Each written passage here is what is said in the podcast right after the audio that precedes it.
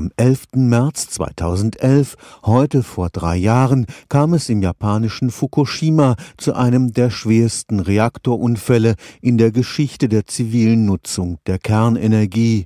Rund eine halbe Billion Dollar wird Japan nach vorsichtigen Schätzungen die Beseitigung der Unfallfolgen kosten.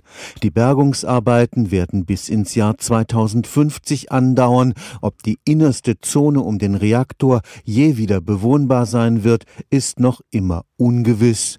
Das Tragische, die Möglichkeit eines derartigen Unfalls, wurde bereits Jahre zuvor von Wissenschaftlern in allen Details vorhergesagt.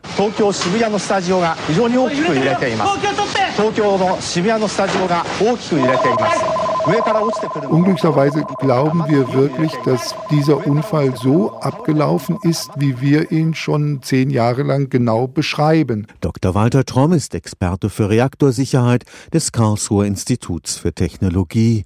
Er gehört zu den Wissenschaftlern, die schon 1989 in einer Studie darauf hingewiesen hatten, dass ein Totalausfall der Stromversorgung bei einem Atomreaktor unweigerlich zur Katastrophe führen muss. Wenn man keine Art von Strom mehr an der Anlage zur Verfügung hat, läuft ein Unfall eben einfach so ab. In der deutschen Risikostudie 1989 wirklich wurde das eben so beschrieben und daher kamen die ganzen Maßnahmen, die dann in Deutschland, in Europa eingeführt wurden, Rekombinatoren, dass keine Wasserstoffexplosionen entstehen, zum Teil auch die neuen Anlagen mit Kernschmelzauffangeinrichtungen ausgerüstet werden. Drei Jahre nach dem GAU in Fukushima und dem Ausstieg Deutschlands aus der Kernenergie kann auch die Wissenschaft ein erstes Fazit ziehen? Fazit ist, dass das ganze Geld, was wir in Europa, in Deutschland in diese schweren, in diese auslegungsüberschreitenden Störfälle gesteckt haben, dass dieses Geld extrem gut angelegt ist. Wir lernen gerade nach Fukushima jetzt, dass auch diverse osteuropäische Anlagen nochmal nachgerüstet werden sollen. Zum Beispiel überlegt man, ob man nicht sogar Kernschmelzauffangeinrichtungen noch in die existierenden Anlagen mit einbauen kann. Also ich glaube, dass diese ganzen Investitionen, auch wenn die den Steuerzahler natürlich Geld gekostet haben, europaweit, dass das wirklich wirklich gut investiert war, weil unsere Anlagen eben so nicht reagieren würden. Gestern hat die Bundesumweltministerin